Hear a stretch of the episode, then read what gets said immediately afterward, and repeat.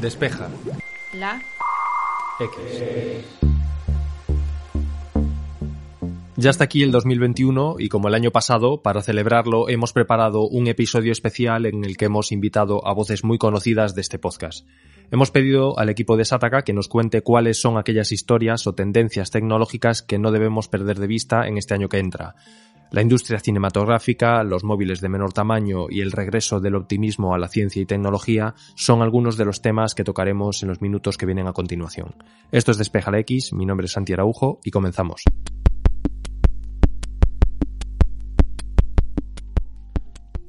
Enrique Pérez nos habla del adiós a los ecosistemas cerrados. Ante las amenazas de multas y regulaciones, Enrique cree que las grandes empresas tecnológicas harán cambios importantes que servirán para esquivar dichas sanciones y al mismo tiempo guardar las apariencias. La presión regulatoria sobre las grandes compañías tecnológicas empieza a surtir efecto. Y ya hemos visto varios movimientos que anticipan un cambio de estrategia hacia ecosistemas más abiertos, dejando de lado incompatibilidades forzadas que lo único que les ha llevado es a enfrentarse a multas millonarias.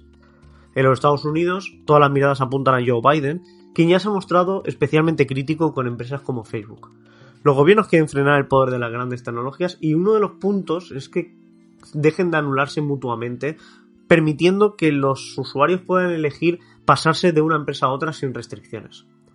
En Europa, precisamente, la Comisión Europea ha presentado su legislación, entre ellas la Directiva de Mercados Digitales, donde estas megacorporaciones no podrán privilegiar sus propios productos en sus propias plataformas. Se refieren a casos como los denunciados por Spotify de que Apple favorecía de alguna manera a Apple Music por encima de rivales directos como la propia Spotify. La Directiva de Mercados Digitales lo que quiere es promover una mejor interoperabilidad entre servicios y facilitar a los consumidores cambiar de plataforma si así lo desean. Por el momento ha habido gestos, ha habido movimientos de estas grandes compañías, un poco para evitar posibles multas y por otro lado adaptarse a la legislación que llega. Y creo que estos pequeños gestos van a ser bastante más constantes en este 2021 que ahora entra. Lo que hemos visto, por ejemplo, que Apple ha rebajado eh, las comisiones de la App Store, un poco en su particular lucha contra Epic Games, que era algo que demandaba, aunque por el momento Apple únicamente le ha rebajado las comisiones a los pequeños desarrolladores que ganen menos de un millón de euros. Hace unos años también veíamos en la iniciativa Data Transfer Project,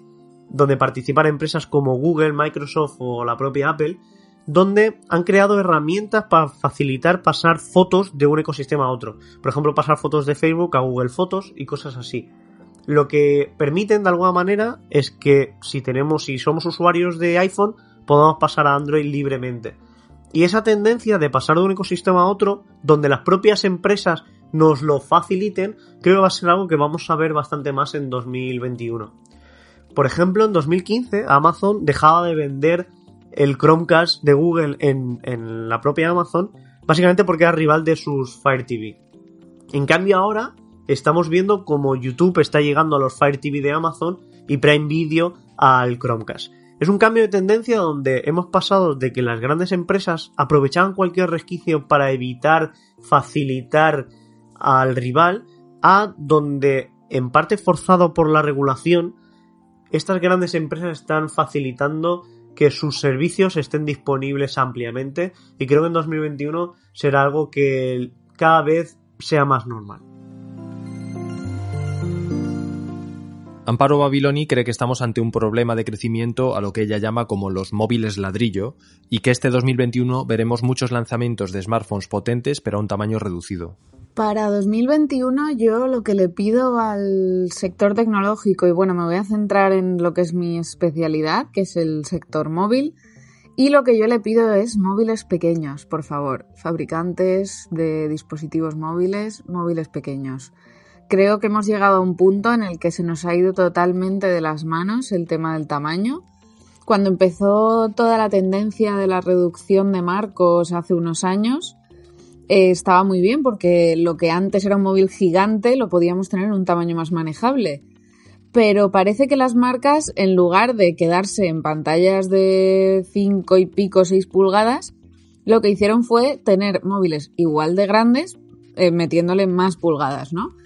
Está muy bien la experiencia visual que ofrece un móvil grande y, y la autonomía también. Es otro de los puntos que ha mejorado mucho gracias a esta tendencia, pero es que el, eh, se nos ha ido totalmente de las manos, como decía, móviles que rozan las 7 pulgadas, gruesos, que superan los 200 gramos, es imposible usarlos a una mano. Y al final te vas acostumbrando, yo misma me, he acostumbrado, yo pruebo muchísimos móviles al cabo del año, muchos de ellos son gamas altas, en los que el tamaño de pantalla es todavía más grande en que en otros. Y, te acostumbras, ¿no? Al final, pues te acostumbras a eso, a que no te quepa en el bolsillo, a que te toque hacer malabarismos para poder utilizarlo eh, cuando tienes una mano ocupada. Entonces, cuando usas un móvil manejable otra vez, te das cuenta de todo lo que hemos sacrificado. Yo no digo que tengan que ser todos tan pequeños como el iPhone 12 mini, aunque estaría bien que por lo menos tuviera más competencia. Pero sí que creo que igual que ha habido una tendencia a lo Plus, lo Max o lo Ultra,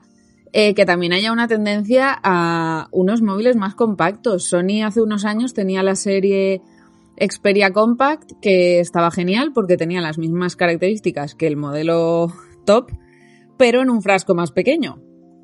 Entonces estaría genial que igual que hay tantas versiones más grandes, también hubiera esas versiones más manejables. Además es algo que eh, creo que los que nos dedicamos a esto vemos constantemente en comentarios y bueno, incluso no hace falta dedicarse a esto. Hay mucha gente que busca móviles compactos y es que no hay, no hay. Entonces, eh, bueno, espero que ya que parece que Apple marca tendencia en muchas cosas, como pues cuando quitaron el mini jack o con el notch, a ver si esto también se lo copian el resto de marcas y en 2021 vemos un poco una que nos relajemos un poquito con el tema de, de la diagonal, porque subir más sí que ya lo veo imposible, así que bueno, quizá un punto intermedio en el que tengamos un buen balance entre autonomía, experiencia visual y eh, compactación, ¿no? Así que bueno, ese es mi deseo, no sé si se cumplirá, pero ahí lo dejo. Aunque todavía estamos inmersos en ella, Javier Lagor cree que en este año veremos más cambios en el mundo post-pandemia. Será interesante comprobar cuántos de estos cambios han venido para quedarse. La Nochevieja de 2019 fue justo el día en que las autoridades chinas dieron la voz de alarma por esa serie de personas que estaban sufriendo una especie de neumonía y lo que ocurrió después, pues ya lo sabemos todos, 2020 va a ser para siempre el año de la pandemia. En la Nochevieja esta, de 2020-2021, fue prácticamente cuando se estaban administrando las primeras vacunas en el mundo, en esos últimos días del año, y 2021 va a ser el principio de la vida post-pandemia. La OMS ya dijo que no esperan tener el virus totalmente controlado hasta 2024-2025, pero al menos en países desarrollados sí que podemos pensar que salvo complicaciones, y si las vacunas tienen éxito, en algún momento dentro de 2021 y sobre todo 2022 ya volveremos a cierta normalidad. Ese para mí es el gran reto que afrontamos en este 2021. En muchos países, incluido España, pinta bastante duro este inicio de año, pero la pregunta es cómo terminaremos, ya no a nivel solamente sanitario, sino a cómo va a ser el mundo que tendremos cuando esto pase. Un mundo que ya estamos dibujando desde hace 8 o 9 meses y cuánto será definitivo de lo que ahora es coyuntural. La digitalización de muchos procesos en muchos términos ha sido algo gradual que lleva 20, 25 o más años en marcha de forma progresiva y en 2020 ha tenido que pegar un acelerón a la fuerza en aquellos entornos donde menos avanzada estaba. Hablo del teletrabajo, hablo de las compras online, hablo del entretenimiento online y más allá incluso de lo digital, hablo de medidas de prevención sanitaria para evitar contagios, que es algo que ha marcado 2020. Si ya no es de COVID, de cualquier otro virus, hay muchos elementos que hemos normalizado en este último año por imperativo legal o por convencimiento propio. Que lo mismo, pues no es mala idea no desechar por completo cuando ya no sean obligatorios. La botellita de gel alcohólico, por ejemplo, en la entrada de una tienda donde todo el mundo tocamos productos con las manazas, a saber que hemos tocado antes, pues no está nada mal. La mascarilla, no digo 24/7, pero igual si voy a un sitio muy turístico, cerrado, con mucha aglomeración, sobre todo si estoy en el extranjero, donde cualquier contratiempo puede ser muy problemático, pues igual tampoco es mala idea llevarla eh, en esos entornos cerrados y concurridos por lo que pueda pasar. Lo del teletrabajo es algo que cambia mucho a nivel individual en poco tiempo a la persona que lo practica, pero que de forma sostenida en el tiempo ya puede provocar también cambios colectivos, no solo individuales. De esto en SATA que hemos hablado un montón en este 2020, de cómo puede cambiar la forma en que se plantean las oficinas, con puestos de trabajo mucho más líquidos, digamos, más flexibles, dejando atrás el principio de un puesto fijo por trabajador y donde se ubiquen esas oficinas con su nueva necesidad de tamaño, qué servicios satelitales requieren en cuanto a hostelería, por ejemplo, para todos los trabajadores que van o no van a esa oficina, y esos trabajadores también tendrán otras circunstancias para elegir dónde vivir. Ya pueden optar a vivir en esos barrios o en esos pueblos más alejados de su centro de trabajo que antes, si el teletrabajo pues se consolida, aunque no sea al 100%, pero mm, si solo tienen que ir una vez por semana, una vez cada dos semanas, pues ya pueden optar a esas viviendas mucho más alejadas de su centro trabajo. Eso a su vez puede cambiar necesidades de movilidad. El final de esta década pasada lo marcaron mucho, por ejemplo, los patinetes eléctricos como solución a la movilidad urbana. Y ahora quizás se revierta un poco esa tendencia. Hacer deporte en casa, más de lo mismo. Tener equipamiento y un servicio de monitorización física hace que el gimnasio ya puede pasar a ser o bien prescindible o como una extensión de lo que no podemos o no nos apetece hacer en casa, eh, pero ya no tiene por qué ser quizás ese lugar donde ejercitarnos de forma casi única. Vamos a ver tantos cambios en los próximos años respecto a lo que era la vida en 2019 que esa para mí va a ser la gran palanca y el gran desafío de 2021 y años siguientes. Cómo vamos a salir de esta pandemia y su impacto en las relaciones sociales, el ocio, el negocio colectivo en lugares cerrados, tantas cosas, veremos qué va a quedar cuando todo esto pase. Si Lacorte nos hablaba de consecuencias sociales y laborales de la pandemia, Alejandro Nieto hace lo propio desde el punto de vista socioeconómico. En 2021 habrá que estar muy pendiente de cómo será la recuperación económica post pandemia. Antes de nada, habrá que ver cómo serán los planes de vacunación, que dependerán mucho de la capacidad de las farmacéuticas para producir las vacunas y de cómo vayan finalizando los ensayos clínicos y las aprobaciones de las mismas en los diferentes países. De momento, con lo que tenemos aprobado, no hay suficientes vacunas para llegar a un suficiente porcentaje de la población, pero las estimaciones más optimistas, con varias vacunas aprobadas, indican que a mitad de año en España ya debería estar vacunada a todos los grupos de riesgo, tanto por edad como por condiciones especiales o por profesiones y seguramente se irán levantando las restricciones y la gente intentará volver a sus costumbres habituales pre-pandemia. Una vez esté vacunada la población de riesgo y se empiece a vacunar al resto de la gente, es de esperar que haya un boom económico increíble. Ese será el momento de un repunte del gasto, debido al efecto cansancio de mucha población tras más de un año de restricciones. La hostelería y el turismo vivirán una nueva explosión, pero hay que ver cuánto de estos sectores han quedado destruidos de forma definitiva y si la oferta será suficiente para hacer frente a la fuerte demanda. Un buen indicador de lo que podemos esperar son los últimos datos de ventas del comercio minorista, que en Madrid repuntaron en noviembre de forma interanual. Esto implica que cuando la incidencia del virus baja, la actividad económica sube. No hay que olvidar que Madrid en noviembre tuvo su mejor mes de datos del COVID desde el verano y que además prácticamente todas las restricciones de movilidad estaban levantadas. Habrá que mirar en detalle si la recuperación será suficiente para compensar las caídas de 2020 y cómo de fuerte será la creación de empleo. Seguramente, incluso en el mejor de los casos con una protección de la vacuna permanente, no volveremos a los niveles de 2019 hasta 2021 o incluso 2022, pero la combinación del boom post-pandemia y los programas de inversión pública podrían acortar los plazos. También habrá que monitorizar los sectores que han vivido su particular agosto durante la pandemia, como por ejemplo el comercio online o la venta de herramientas informáticas, ya que vivirán su particular regresión a la media, es decir, aunque seguramente tendrán un nivel superior al que tenían en 2019, la excepcionalidad de 2020 les ayudó y la vuelta a la normalidad en 2021 les perjudicará. En definitiva, 2021 será un año para estar muy pendiente de la economía. Seguramente vemos un crecimiento tan fuerte como no se veía en décadas, lo cual es muy importante porque venimos de un 2020 donde la caída económica también ha sido tremenda. Nos encontramos ante una década que promete llevarnos a Marte y Antonio Ortiz nos habla del regreso del optimismo a la ciencia y a la tecnología. Mi hipótesis es que eh, se nos viene una década, se nos viene un periodo largo de años y por favor no quiero entrar en el debate sobre si la década empieza el 1 de enero de 2020, el 1 de enero de 2021, que es un debate divertidísimo, pero que no es el punto que yo quiero traer al podcast. Pero el punto que sí quiero traer es que creo que va a haber un cambio de una suerte de pesimismo que hemos tenido en los últimos años respecto a la ciencia y sobre todo a la tecnología, a una visión creo que bastante más favorable eh, en la opinión pública respecto a la capacidad que tiene la ciencia y tecnología de mejorar la sociedad. Y que esto va a venir de la mano de un conjunto de, tecnologías y de eh, ramas de la ciencia con un potencial enorme para, para un cambio, para cambios muy positivos en, en, nuestros países y en nuestra vida. Me intento explicar un poco. Eh, el pesimismo que, yo creo que en el que estamos abonados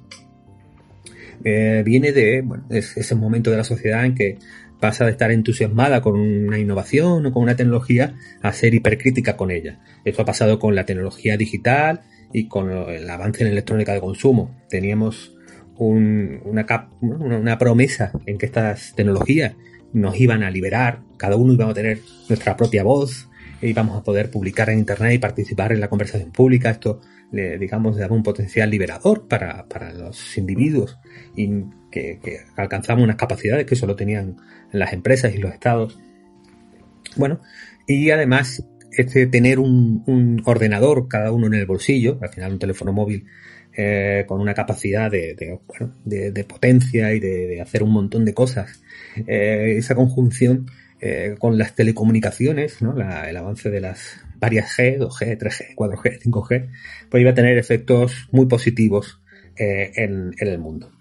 ahora los ha tenido, pero luego ha habido una reacción señalando que bueno, el teléfono móvil puede acabar siendo alienante y llegan a hablar incluso de, de, adicción a, las, a, las, plataformas que se han construido encima de él.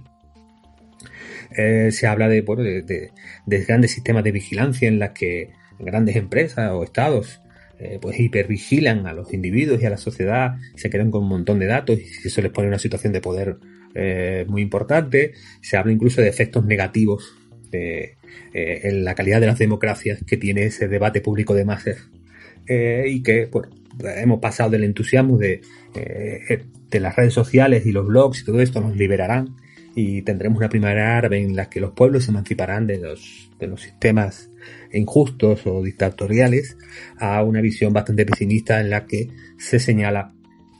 a, estas tecnologías como parte del problema de por qué las democracias no tienen más calidad. Bueno, el caso eh, es que además en el plano científico, eh, con, el, punto del COVID, de la pandemia, eh, creo que hemos tocado un punto de máximo pesimismo en el momento en el que nos vemos desarbolados por ella, arrasa nuestras sociedades y, mm, digamos, nuestro entramado político, científico, técnico, no tiene otra herramienta que que, digamos, acabar confinando a la gente, que al final es una solución premedieval. Es decir, acabamos trabajando con esto como, como con la gripe española, como con la peste negra, como la peste de Justiniano. Es decir, al final encerramos a la gente en su casa y sacamos al ejército a la calle. Bueno, el caso es que creo que ese es el punto máximo de, pesimismo respecto a la ciencia y la tecnología que hemos tenido en los últimos años, pero a la vez en los meses siguientes el rapidísimo desarrollo de las vacunas la, explosión y el pasar a primera plana de esa tecnología basada en ARN mensajero y que, eh, digamos, estamos en el mejor momento para desarrollar de una manera muy rápida y razonablemente económica eh, una solución a un problema que no existía hace eh, un año, pues de repente creo que es el primer gran destello de que este cambio de la opinión pública respecto a la ciencia y tecnología empieza a ocurrir. Por citar solo dos o tres ejemplos que creo que, que nos pueden situar en, en, dónde podemos llegar, eh, la biotecnología tiene, tiene una promesa para estos años fuertísima y no solo por todo lo más que nos puede dar el ARN mensajero, eh, la involucración de la inteligencia artificial, y tenemos el proyecto de DeepMind resolviendo el, problema del pliegue de las proteínas, que era un problema no resuelto y de repente ya tenemos la tecnología para avanzar muy rápido en ese terreno del, del, del, conocimiento, todo lo que nos puede dar CRISPR, todo lo que nos empieza a ver ya de carne criada en laboratorio. Bueno, todos son tecnologías que tienen impactos muy prometedores tanto en, la salud como en la, nutrición, tanto en la salud. De hecho, eh, ya tenemos muchos resultados y tenemos muchos efectos beneficiosos a la hora de analizar esta, corriente, desde la mejora en la tasa de curación del cáncer hasta el aumento de, eh, expectativa de vida que se mantiene eh, creciendo desde hace décadas. ¿no? Bueno, hay otro terreno que creo que es, que es muy interesante, que es el de la energía, en el que el aparatamiento de las energías verdes, sobre todo la energía solar, nos está llevando a, pues eso, una capacidad de desarrollo de, de consecución de, mucha energía muy barata y además con un efecto eh, bueno, notable en la lucha contra el cambio climático, que es, digamos, la gran nube negra que sobrevuela este, esta posibilidad de que tengamos un optimismo, un eh, pues, sólido. El caso es que el almacenamiento de esta energía y los avances que pueden darse en el almacenamiento de la, de la energía producida por, por, las por las fuentes verdes, es probablemente el que podría ser el gran detonante en los próximos años de que realmente ahí tengamos un, punto y aparte sobre lo que ha sido en la producción energética de las, de las últimas, de las últimas décadas. Dos más. Eh, uno muy rápido. Es posible que veamos un ser humano en Marte en los próximos 10-15 años. Eh, aquí, por supuesto, tenemos que hablar de, ese momento o de esa capacidad que pueda tener eh, SpaceX como avanzadilla, como visionarios de, la consecución de, este logro, que es todavía muy lejano, pero que el estar en esa carrera, el estar en ese, en ese movimiento, eh, podría, si conseguimos eh, lograrlo, eh, tener un efecto mediático, simbólico, poderosísimo. por último, hay un conjunto de tecnologías poco sexys, porque fijaros que no estoy hablando de gadgets, no estoy hablando de redes sociales o de, de cosas muy juguetonas, pero eh, digamos, eh, el gran movimiento hacia el cloud computing, el desarrollo de APIs, eh, la, construcción de cada vez de mayor plataformas disponibles para empresas pequeñas que con unos cuantos clics y unos cuantos cheques son capaces de acceder a la potencia computacional mm, bestial más poderosa que pueda haber sobre la Tierra. Y no solo a la capacidad de computación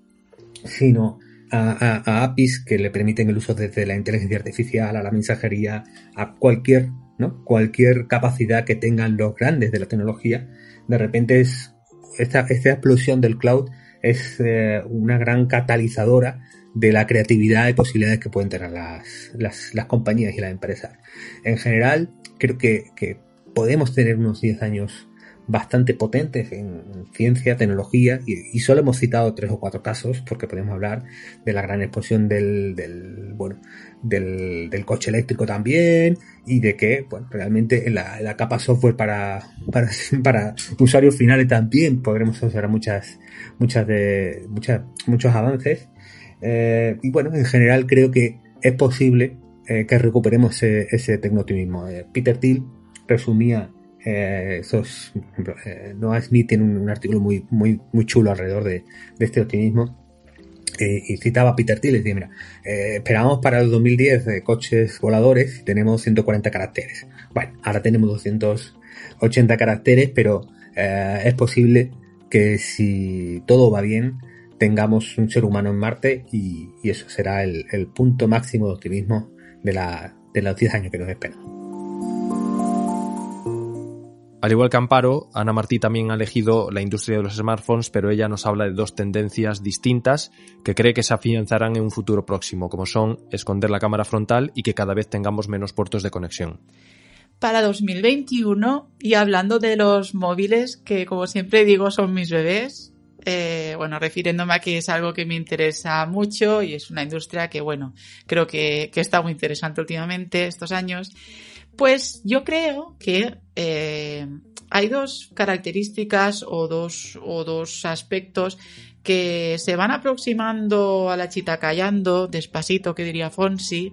pero me da que de una manera casi inminente. Y es, por un lado, el esconder la cámara frontal y por otro lado, eh, la ausencia de puertos de conexión.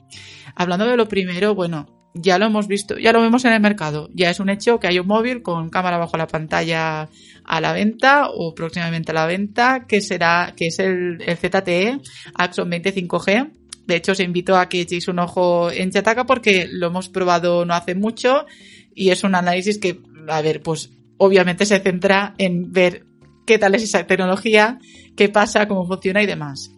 Eh, habiendo visto uno y siendo algo que no, no, es, no es tanto una excentricidad, sino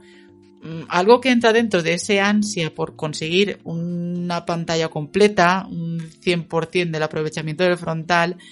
yo creo que es algo que no va a quedar como anecdótico. De hecho, pues se han visto intentos de Xiaomi, de Visionox. Eh, bueno, mm, hace poquito veíamos una pantalla de Samsung no sé, creo que, que, no va a ser ni mucho menos el único móvil de este con esta característica y que 2001 mm, se posiciona como candidato a que veamos más. Eh, si ya ha llegado uno al mercado, si están tiempo investigando, uno, dos, tres, cuatro años, no sé, este año mm, lo veo, lo veo bastante posible para verlo. Por otro lado, la ausencia de puertos, bueno, es algo que se rumorea mucho para los iPhones, se dijo mucho para estos iPhone 12, al final nada, pero bueno, es que de Apple pues siempre se habla mucho. Sin embargo, eh, hemos visto más avances, entre comillas, o más pistas, más indicativos por parte de fabricantes chinos como Vivo o como Meizu, el Meizu Zero. De hecho, bueno, Vivo tiene una línea más experimental que es la Apex y aunque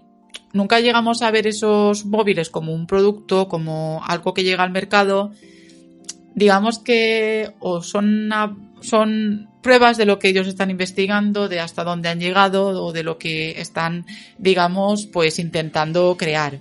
Entonces, Mm, creo que es una de las tendencias que también vamos a poder ver este año y para mí son los dos aspectos en los que de hecho mm, se podrían diferenciar más los, los móviles, eh, viendo que hay han tocado ya cierto techo en el diseño, que las cámaras son tan, tan, tan avanzadas que mm, tampoco es que se espere que haya algo que rompa, aunque sería bienvenido. Eh, así que por mi parte, no sé, estaré particularmente pendiente de esto y, yo sinceramente creo que lo vamos a ver. John Tons ha elegido a la industria cinematográfica que tras un año muy complicado se le avecina un 2021 también muy movidito. La verdad es que no me cuesta imaginar a todos los invitados a esta especie de predicción colectiva en formato podcast encogiéndose de hombros ante un futuro un poco complicado de vaticinar. 2020 ha tenido efectos absolutamente imprevisibles en todos los aspectos de la vida e intentar adelantarse a lo que nos espera en 2021 parece un poco tentar a la suerte. Pero lo cierto es que después de un año de incertidumbre casi total en la industria del audiovisual, en el que las productoras, los exhibidores, las plataformas han tanteado distintas fórmulas para capear el temporal, poco a poco se van tomando decisiones de cara a 2021. Muchas de estas decisiones se toman en previsión de un año que podría no ser tan duro, pero desde luego sí está claro que va a estar muy lejos de la normalidad que suponía 2019. 2020 ha puesto en duda la efectividad y sobre todo la resistencia de cuestiones que se daban por asumidas sin discusión, como las ventanas de exhibición, y que ya empezaban a verse erosionadas por el salto de las plataformas de streaming a la producción, como Netflix o HBO, o la creación de plataformas de streaming por parte de productoras, como Disney Plus. Es esto lo que ha posibilitado terremotos como las decisiones de Warner de estrenar todo su cine de 2021 simultáneamente en cine y HBO Max o la declarada entrega de Disney a la producción de una inacabable ristra de series de Star Wars para convertir Disney Plus en su principal canal de exhibición. Todo esto parece prepararnos para unos cambios muy específicos, pero la gran duda siguen siendo las salas de cine, que permanecían reticentes a cambios en el negocio desde hacía cuatro décadas y ahora se han encontrado con una situación en la que no son tan imprescindibles. Va a llegar un momento, posiblemente ya en 2021, en el que un estreno que no pasa por salas ya no se va a considerar una película menor, como pasaba hace nada con las producciones que iban directamente al mercado del vídeo, más recientemente directamente al streaming. Lo cierto es que las majors, especialmente Warner y Disney, van a estrenar a menudo sin tomar en consideración los cines y eso les deja en una situación muy delicada. Sin embargo, los cines son imprescindibles, no solo por su importancia simbólica, sino porque aún tienen una gran capacidad para visibilizar las películas. Los estrenos en streaming, sobre todo con la velocidad a la que se suceden, hace que las películas corran el riesgo de agotar su recorrido comercial muy rápido y no sean capaces de mantener la atención del público. Sin duda lo que vamos a ver es nuevos pactos de exhibición entre cines y distribuidoras. Las ventanas de exhibición se van a cortar, esto es inevitable, pero quizás lleguemos a modelos mixtos en los que ya apuntan compañías como Universal contratos de exclusividad con cadenas de cine, o que las salas se lleven parte de los beneficios de la exhibición digital a cambio de acortar las ventanas. Además hay otro aspecto que solo será visible cuando las aguas se calmen y veamos en qué quedan exactamente los beneficios para todas las partes implicadas de grandes estrenos del año que viene, como las nuevas entregas de Misión Imposible o Fast and Furious. La posibilidad de que surjan salas más pequeñas, con menos gastos, más sostenibles con menos beneficios, menos atentas a los grandes blockbusters y más a otros tipos de cine, que es ni más ni menos lo que ha hecho triunfar durante el confinamiento a plataformas de streaming como Filming. Es decir, que puede que de todo esto salga algo inesperado interesante y que permita sobrevivir a las salas de cine. Por último, y no menos importante, en este 2021 Javier Pastor cree que veremos un salto en la apuesta por ordenadores con arquitectura ARM. Soy bastante malo en tema predicciones y suelo equivocarme de forma radical porque suelo ser muy optimista con lo que las empresas de tecnología van a ofrecernos a unos meses o unos años vista. Eh, pero creo que, que la tendencia del mercado que ha iniciado Apple va a acabar imponiéndose y que se va a producir un giro radical eh, en los ordenadores de sobremesa y portátiles, que hasta ahora se basaban en procesadores de Intel y AMD con arquitectura x86 y x86-64, pero que gradualmente creo que pueden dar el salto a, procesadores con arquitectura ARM. Dos, una forma similar a la que ha hecho Apple y que podrían seguir esa estela los, bueno, los fabricantes de PCs y portátiles que quizás eh, se den cuenta de que efectivamente hay mucho recorrido para unos procesadores que al menos en el caso de Apple han demostrado unas prestaciones y una eficiencia que es muy difícil de conseguir eh, a corto plazo en, el mercado de los procesadores que normalmente eh, lanzan tanto Intel como AMD. Hay muchos factores ahí, es verdad que, el nodo de fabricación de Apple de 5 nanómetros favorece, y lo comenté en un artículo hablando de esa revolución, favorece a Apple porque va un pasito por delante de AMD que utiliza 7 nanómetros y desde luego de Intel que sigue medio anclada en los 14 nanómetros. Pero, pero más allá de eso, eh, parece claro que el paradigma RISC vuelve a imponer sus ventajas frente al paradigma CISC que se había impuesto en las últimas dos o tres décadas en PCs y portátiles y que esa forma de entender la, la informática, de entender la tecnología con procesadores con un juego de instrucciones reducido, pues parece que, tira para adelante y creo que, a no ser que veamos un cambio muy gordo de Intel y AMD, diría que, la pelota está en el tejado de los fabricantes que tienen una oportunidad, tienen una oportunidad para no depender de Intel y AMD y hacer lo que está haciendo Apple, que es integración vertical, convertirse ellos mismos en sus propios proveedores de, de chips. Cualquiera puede comprar una licencia de ARM, desarrollar sus propios procesadores como ha hecho Apple y hacen también Qualcomm, MediaTek, Huawei o Samsung, que son ahora mismo diría las cuatro grandes protagonistas de, ese mercado, a las que yo sumaría a Nvidia, que acaba de comprar ARM hace unos meses y que quizás se quiera convertir también en protagonista en ese tipo de, de alternativa, de transición. Yo no sé si esto va a ocurrir, pero creo que los mimbres están ahí para, para que suframos un cambio brutal en el ámbito de, los ordenadores personales y los ordenadores portátiles, de, perdón, sobremesa y portátiles. Entonces, eh, veremos a ver qué tienen que decir los fabricantes, si esto que ha hecho Apple es realmente tan gordo como parece o se queda en, algo con lo que Intel y AMD pueden competir y seguir con ese esquema tradicional y enfrentarse cada uno en su campo de batalla. Va a ser una batalla que yo creo que se va a muy, muy interesante, muy que va a dar mucho calar en los próximos meses y quizás en los próximos años y quién sabe si dentro de 5 años o 10 años no hablaremos de 2020 como aquel año en el que efectivamente empezó el fin de una era.